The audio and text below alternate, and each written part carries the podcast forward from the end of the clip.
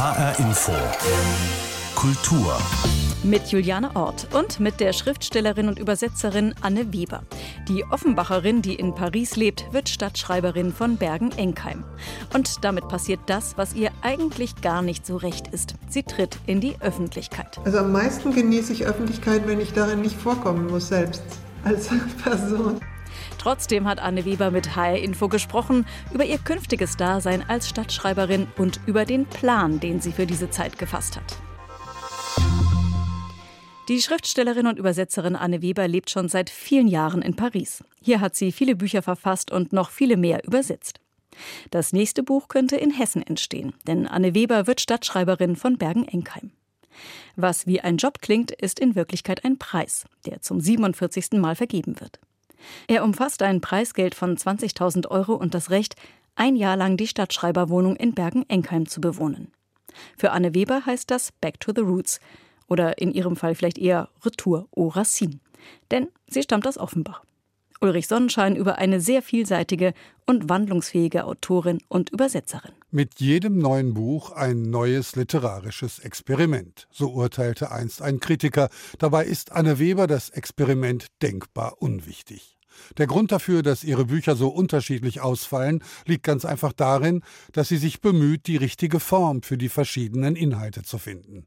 So wurde aus der Annäherung an Goethes Sohn August beispielsweise ein bürgerliches Puppentrauerspiel oder aus der Suche nach Herkunft in Ahnen ein Zeitreisetagebuch. Anne Weber lebt in zwei Kulturen. Seit 1983 hat sie ihren festen Wohnsitz in Paris.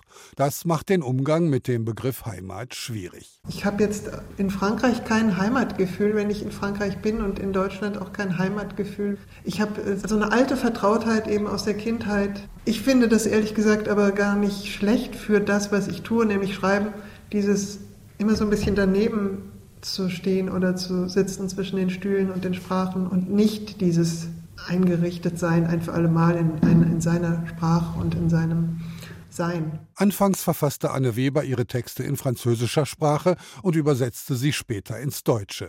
Heute ist es umgekehrt. Sie gehört zu den wenigen Übersetzern, die Romane und Werke anderer Autoren in beide Richtungen übertragen.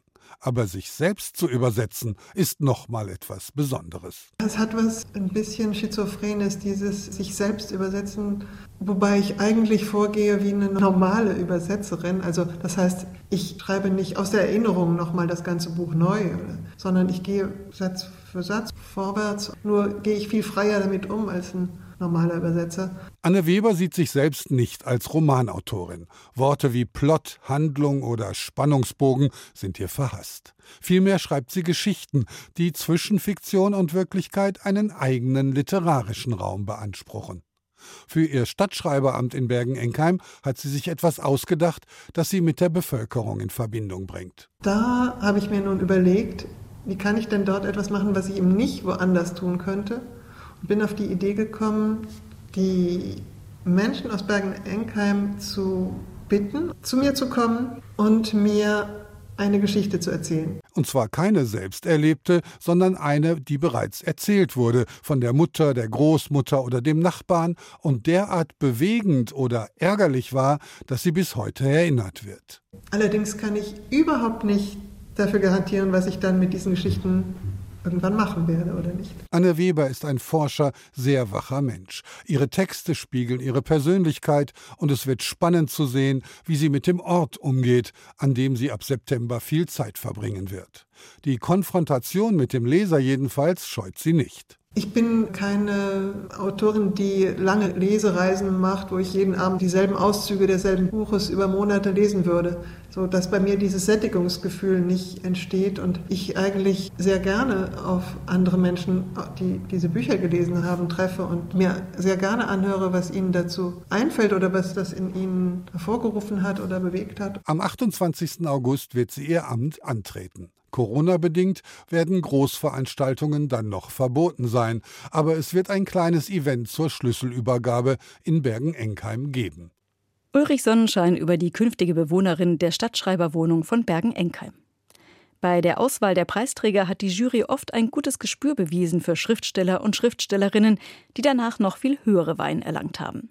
Acht der bisherigen Preisträger haben nach ihrem Stadtschreiberjahr den Georg-Büchner-Preis bekommen. Unter anderem Peter Rühmkow, Wilhelm Generzino, Friedrich Christian Delius und Marcel Bayer. Und die Stadtschreiberin Hertha Müller sogar den Literaturnobelpreis. Ich habe mit Anne Weber gesprochen und sie gefragt, was ihr erster Gedanke war, als sie die Nachricht erreicht hat, dass nun ihr Name ganz oben auf der erlesenen Liste der Stadtschreiber von Bergen-Enkheim steht. Natürlich habe ich mich sehr gefreut. Was will man sonst tun, als sich freuen? Und irgendwie hatte ich auch das Gefühl, schon seit Jahren, dass das irgendwann mal auf mich äh, zukommt, dieses Bergen-Enkheimer Stadtschreiberamt. Ich weiß nicht, ich hatte so, hatte so ein, ein Gefühl, als ob ich das mal bekommen würde. Und jetzt ist also gut, es da. mit dem Nobelpreis geht es mir nicht unbedingt so, aber mit dem Bergen-Enkheimer Stadtschreiberamt, das dachte ich, mm, ja, das könnte irgendwann mal klappen. Und nun ist es so und ich freue mich sehr drüber. Und Sie wollen, das haben wir gerade schon im Bericht gehört, diese Stadtschreiberwohnung auch nutzen, immer wieder mal für eine gewisse Zeit da sein. Sie leben ja sonst in Paris, dann ist Bergen-Enkheim mit seinen kleinen Gassen und einem etwas dörflichen Charakter ja schon ein ziemlicher Kontrast zu Ihrer sonstigen Wohnlage. Ist das etwas, was Sie reizt? Durchaus. Ich war neulich mal kurz da und es hat tatsächlich einen sehr dörflichen Charakter, obwohl das wohl so nah an, an Frankfurt dran liegt. Also das finde ich durchaus schön, diese Nähe zu Frankfurt und dann das Dörfliche. Und die, das liegt ja wohl auch um, umgeben von Wiesen und Wäldern. Also das ist jetzt nicht unbedingt das, was mich am meisten anzieht. Aber es ist nach Jahren auch mal wieder eine Möglichkeit, eine Unterkunft in Deutschland zu haben, die außerhalb meiner Familie, die noch dort lebt. Aber ich bin ja seit 37 Jahren in Frankreich und Deutschland ist mir auch so ein bisschen äh, manchmal fremd geworden in der letzten Zeit, also in den letzten Jahrzehnten, um es genau zu sagen. Sie leben dann ja wieder ganz in der Nähe Ihrer Geburtsstadt Offenbach. Haben Sie da noch ähm, sehr wache Beziehungen, sehr enge Beziehungen dorthin und werden Sie auch ab und zu mal dort sein? Meine Mutter lebt in der Nähe, in Büdingen genauer gesagt. Und äh, ich bin äh, ohnehin schon recht regelmäßig in der Gegend und von dort aus ist es ja ein Katzensprung bis nach Bergen-Enkheim.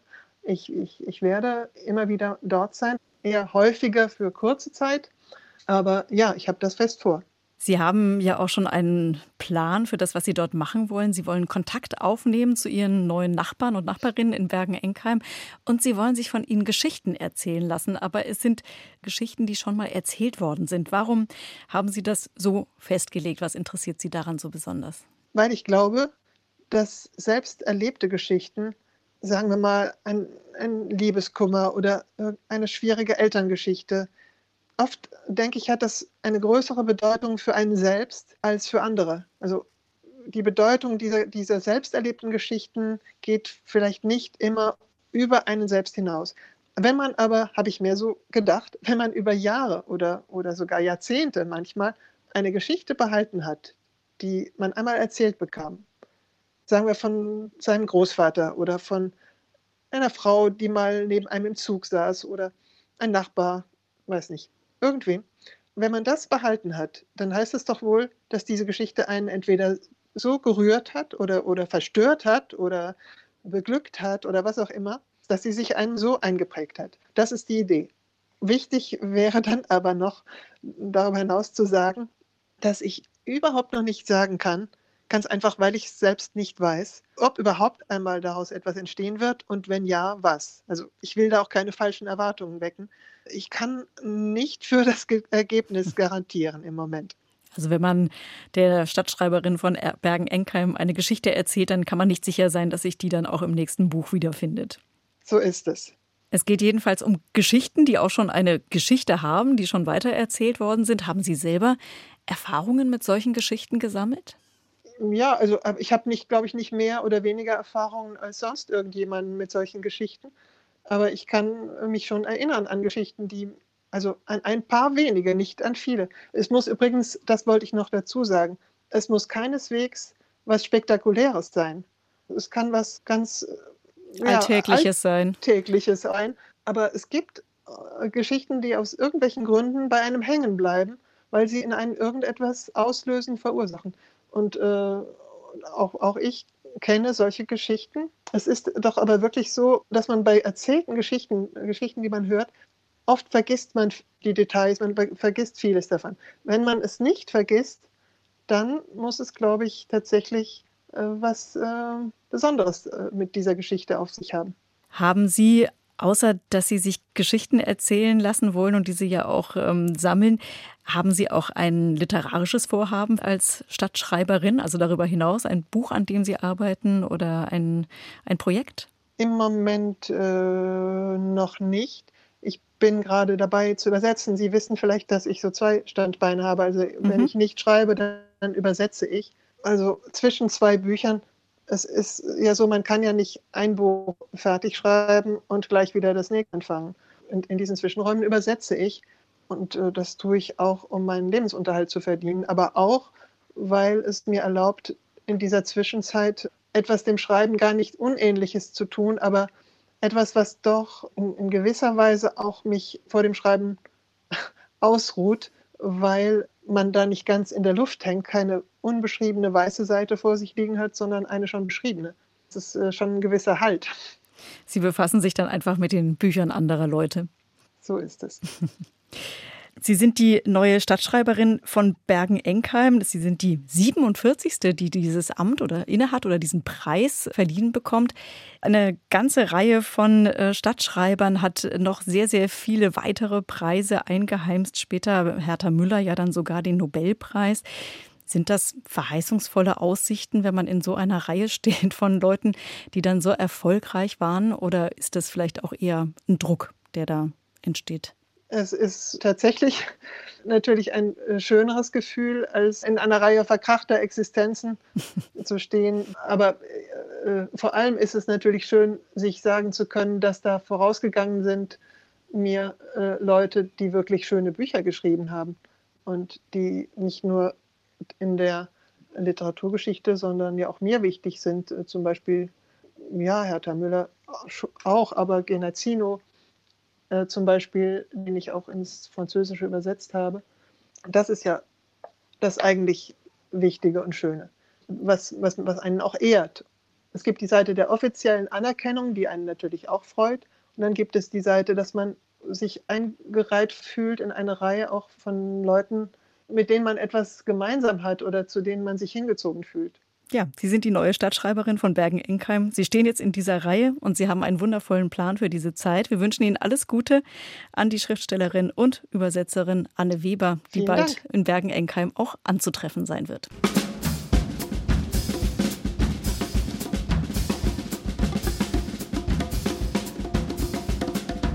There's a boat that's leaving soon for New York aus George Gershwins Oper Porgy and Bess, gespielt von der HR Big Band mit Toni Lakatosch als Solist. Er gilt als einer der wichtigsten Tenorsaxophonisten seiner Generation und Anfang der Woche ist Toni Lakatosch mit dem Hessischen Jazzpreis ausgezeichnet worden. Marcel Sommer stellt Toni Lakatosch vor. Ich habe gar nicht so viele Auszeichnungen bekommen. Es glaubt sogar das erste in meinem Leben. Ja, wirklich wahr. Das ist fantastisch. Für mich eine große Ehre. Toni Lakatosch sitzt auf dem Hof im Schatten neben dem HR-Sendesaal.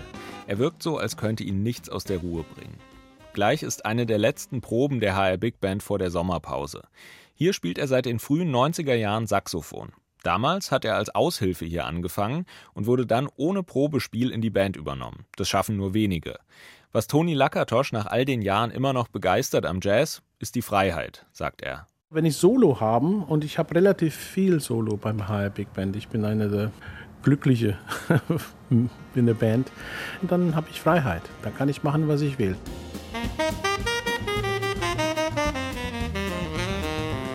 Das war aber nicht immer so. Toni Lakatosch hat seine Karriere in Budapest begonnen, da ist er aufgewachsen in einer richtigen Musikerdynastie. Für seine Familie war es selbstverständlich, dass er auch Musiker werden sollte. Mein Vater und sein Vater und sein Vater, ein paar hunderte Jahre zurückzugehen, die waren alle Geige und auch mein Bruder ist Geige. Und ich habe natürlich auch mit Geige angefangen, wie alle in meiner Familie. Ich habe aber dieses Instrument nicht so gerne gespielt. Denn Toni Lakatosch interessiert sich weniger für die Unterhaltungsmusik, die sein Vater in einem Edelrestaurant spielt. Er entdeckt als Teenager den Jazz. Und er will unbedingt Saxophon lernen, denn für ihn ist es das Jazzinstrument schlechthin. Ich habe wahnsinnig viel Musik gehört, unglaublich viele Platten damals, gab es auch gar keine CDs. ich habe eigentlich mehr Musik gehört als geübt, weil ich glaube, das ist ganz wichtig, dass man diesen Sound von Jazz in Ohr kriegt und dann man weiß, wo man hingehen will.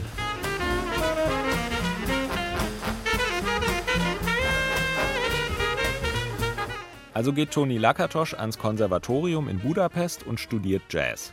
Und er wird schnell zu einer nationalen Größe in Ungarn.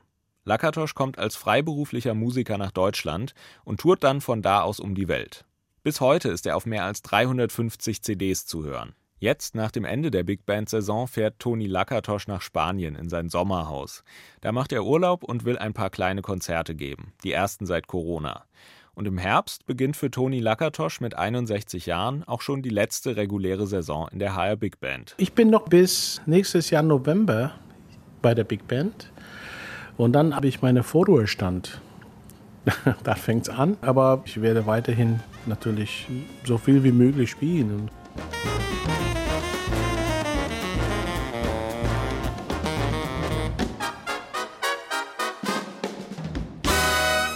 Marcel Sommer über den Tenorsaxophonisten Toni Lakatosch, der gerade den Hessischen Jazzpreis bekommen hat. Normalität, das ist ein großer Wunsch in dieser Zeit. Keine übertriebenen Ansprüche, sondern es soll einfach nur alles normal sein. So etwas wie Normalität gibt es seit dieser Woche immerhin wieder für Filmfans. Alle Kinos in Hessen zeigen wieder täglich Filme nach drei Monaten Pause. Aber so richtig normal ist es wiederum auch nicht.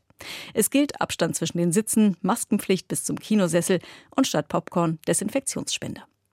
Da muss das Programm schon besondere Anreize bieten und daher zeigt das Cinema in Frankfurt zum Neustart Undine von Regisseur Christian Petzold. Und der Regisseur kam höchstpersönlich nach Frankfurt. Hi Infokulturreporter Jan Tussing hat ihn getroffen am Tag 1 im Cinema. Ja gut, ich freue mich. Ich bin ja. total aufgeregt und freue mich einfach. Laura Zarantonelli ist die Theaterleiterin vom Cinema Frankfurt.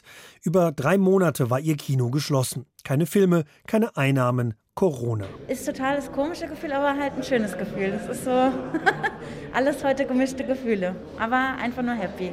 Ja. In dieser Woche soll es deshalb mit einem visuellen Paukenschlag wieder losgehen. Regisseur Christian Petzold höchstpersönlich stellt seinen Berlinale-Hit Undine in Frankfurt vor.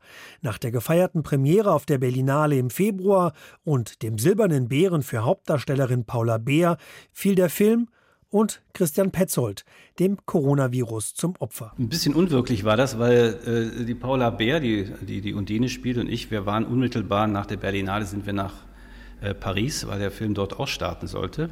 180 Kinos, ein richtig mega Start. Und äh, dort hatten wir vier Pressetage. Während dieser Pressetage haben habe ich mich infiziert dort in, in, Paris und gleichzeitig hat Emmanuel Macron seine Lockdown-Rede gehalten. Was gibt es Schlimmeres? Drei Wochen lang lag Christian Petzold mit dem Coronavirus im Bett.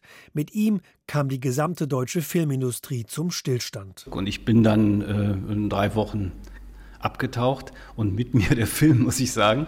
Und so habe ich jetzt gerade ein wenig das Gefühl, dass äh, ich wieder aufgetaucht bin und auch die Undine aus den aus den Gewässern ja, einer, einer romantischen äh, deutschen Seenlandschaft wieder auftaucht und sich versucht, in der Wirklichkeit zurechtzufinden.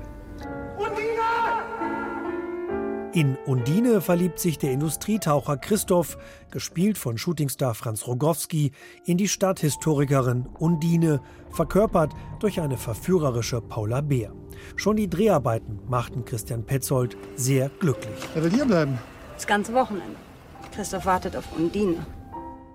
Wir haben ja die ersten sechs Tage unter Wasser gedreht. Dass die dann nachher, als sie an Land waren, auch das Land so behandelt haben, als ob sie immer noch unter Wasser wären. Die tauchten durch Berlin ne? und die tauchten durch ihre Küsse und ihre Berührungen. Und das war etwas, das, hat, das war wunderbar. Und ich glaube auch, dass der nächste Film, dass ich den mal auf die beiden zurückkommen werde. Du hast gesagt, dass du mich liebst. Für immer. Der Mythos der Wassernixe Undine stammt aus der griechischen Mythologie und inspirierte Musiker wie Claude Debussy und Richard Wagner oder auch Autoren wie Hans Christian Andersen und Ingeborg Bachmann. In Christian Petzolds Version dagegen taucht Undine in die Unterwasserwelt Berlins. Eine gute Wahl und ein perfekter Neubeginn für die Zeit nach Corona. Mit Undine können auch die Filmfans in Hessen aus ihrer Kinozwangspause endlich wieder auftauchen. Hessens Kinos zeigen seit dieser Woche wieder täglich Filme. Im Cinema in Frankfurt ist Undine von Christian Petzold zu sehen. Jan Tussing hat berichtet. Und noch ein ganz anderer, ganz wichtiger Startschuss war zu vernehmen. Der zur deutschen EU-Ratspräsidentschaft. Neben Politik und Europa aus der Krise führen und Corona-Folgen bekämpfen, geht es dabei auch um Kultur. Europa erleben, erfühlen, erfahren, lautet das Motto des Kulturprogramms zur deutschen EU-Ratspräsidentschaft. Kernstück ist das interaktive Kunstwerk Earth Speaker des dänisch-isländischen Künstlers Olafur Eliasson, der in Berlin lebt. Die Idee, junge Menschen sollen auf einer digitalen Plattform von ihren Hoffnungen und Ideen für die Zukunft Europas und der Erde erzählen. Alexander Göbel hat sich das genauer angesehen und angehört. Der blaue Planet lächelt. Eine Erdbeere bekommt ein Gesicht und beginnt zu sprechen. Ein Baum freut sich, dass ein Kind ihn umarmt. Ein Müllsack ist stolz, korrekt befüllt zu werden. Ein Auspuff ächzt und hustet Abgase. Der digitalen Fantasie sind jedenfalls keine Grenzen gesetzt. In dieser Welt leben und fühlen die Dinge so wie die Menschen. Dafür sorgt der sogenannte Earth Speaker. Und dafür sorgen alle, die diese App nutzen, erklärt ihr Entwickler Olafur Eliasson. Earth Speaker ist eigentlich ein Kunstwerk, aber der Künstler ist eben nicht nur ich oder, oder gar nicht ich, sollte ich vielleicht eher sagen, aber die Kinder.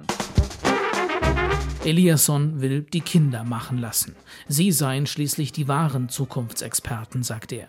Er selbst habe eigentlich nur den Anfang gemacht, mit Kamera, Mikrofon und viel digitaler Animation. Kinder und Jugendliche sollten nun die App nutzen und sich selbst künstlerisch mit den großen Fragen befassen. Wie soll deine Zukunft aussehen? Wie willst du zum Earth Speaker werden, zur Stimme deines Planeten? Earth Speaker. Fotos, Videos, Gedanken, Songs, Gedichte.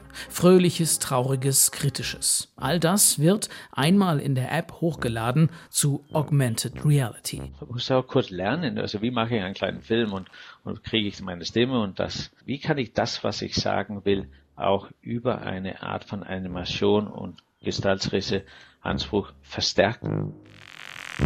Es entsteht eine Welt, an der alle mitbauen können. Eine Welt, die ganz demokratisch vom Mitmachen lebt und in der jeder und jede respektiert und wahrgenommen wird. Und das war so eigentlich die Idee, dass hier ist eine Plattform, also ein Raum, ein, man könnte sagen ein europäisches öffentlichen Raum, wo die Kinder sich äußern könnte, um um denen auch besser zuhören zu können. Klimaschutz, Digitalisierung, europäische Werte. Mit seiner App nimmt Olafur Eliasson zentrale Themen der deutschen EU-Ratspräsidentschaft auf, stellt dabei aber die oft abstrakten und komplizierten politischen Debatten in der EU vom Kopf auf die Füße und knüpft digital an das an, was Fridays for Future oder Extinction Rebellion auf der Straße vorgemacht haben. Earth Speaker wird in den Fluren des Europaparlaments in Brüssel und Straßburg auf großen Bildschirmen übertragen, Politikerinnen und Politiker sollen daran erinnert werden, was die nächste Generation ihnen digital ins Stammbuch schreibt. Das ist ja auch über eine Homepage zugänglich. Man kann die Filme hoffentlich auch in anderen Medien sehen, also die kleine